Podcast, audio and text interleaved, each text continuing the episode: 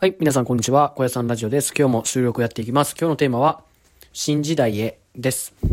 はい、えー、まあ今日は新時代っていうところでお話ししていきますけども、うん、僕が最近、その、なんかどんどんやっぱ新しい時代になっていくなって感じたのって、ま、野球なんですよ。どういうことかっていうと、やっぱり僕、もともとジャイアンツっていうところにいて、今でもジャイアンツファンなんですが、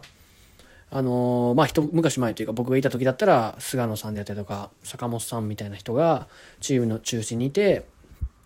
あのー、活躍されてて、まあ、脇を固める、あのー、すごい渋い選手がいたりとか個性を出していく、あの若手の選手がいたりとかして、えまあ、上昇軍団というか、まあ、強かった時代っていうのが、まあ、ずっと長くありましたけど、まあ、最近、まあ、僕 YouTube であったりとかあのそういうところで野球についても発信してるのでよく DAZN であったりとか野球中継を見てるんですが、うん、やっぱりその菅野さんであったりとか坂本さんのまあ一時代というかねそういう時代がちょっとずつこう新しい時代にシュートしてるんじゃないかなっていうふうによく感じるんですよね。っていうのもやっぱりこうピッチャーであれば菅野さんからまあ戸郷にあのスイッチしたというか、まあ、エースが、まあ、エースというか、うん、主軸が渡ったような感じだし野手で言えば今まで坂本さんがもう絶対的なあのキャプテンというかあれだったんですけど、まあ、今までやったらキャプテンは一馬だし新しい、まあ、若手の内野手の、まあ、吉川直樹さんもそうですし、まあ、あの最近で言ったら門脇選手とかもまあちょいちょい出てきたりとかね。あのピッチャーに関してもあのルーキーが投げてたり一軍で投げてたりとか、うん、してなんかその、うん、巨人を見ると、まあ、平均年齢はね相変わらず結構高いんですけどあのちょいちょいあの新しい選手というかもともといた選手だけど、あの、力をつけて、あの、今一軍の舞台で活躍しようとしてる選手がたくさん出てきている感じがして、まあ、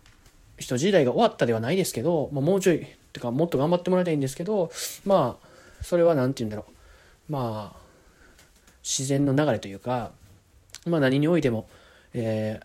ー、古いものから新しいものっていうふうに移り変わっていくと思うので、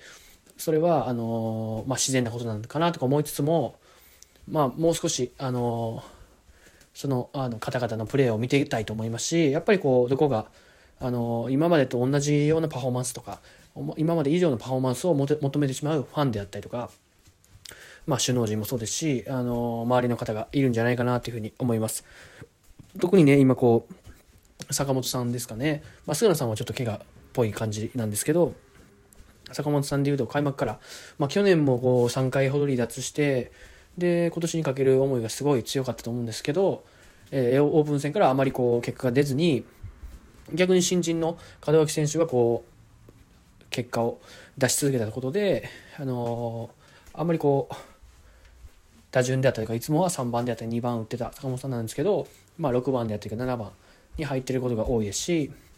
やはりシーズン入ってもあの本来の打撃っていうところもあの戻ってこないっていうところですごいこうマスコミであったりとかなんかいろいろ叩かれてるというかまあそんな感じでやられてるやられてるんですけどうんやっぱり、まあ、今35歳だと思うんですけど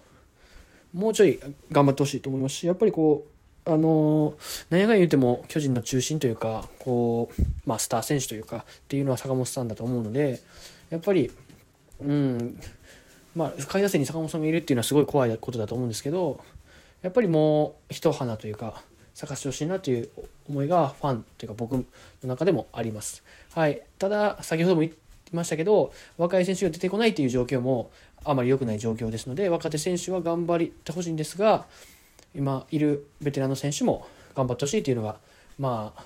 僕の願いというか、ファンの方の思いでもあるんじゃないかなというふうに思います。はい。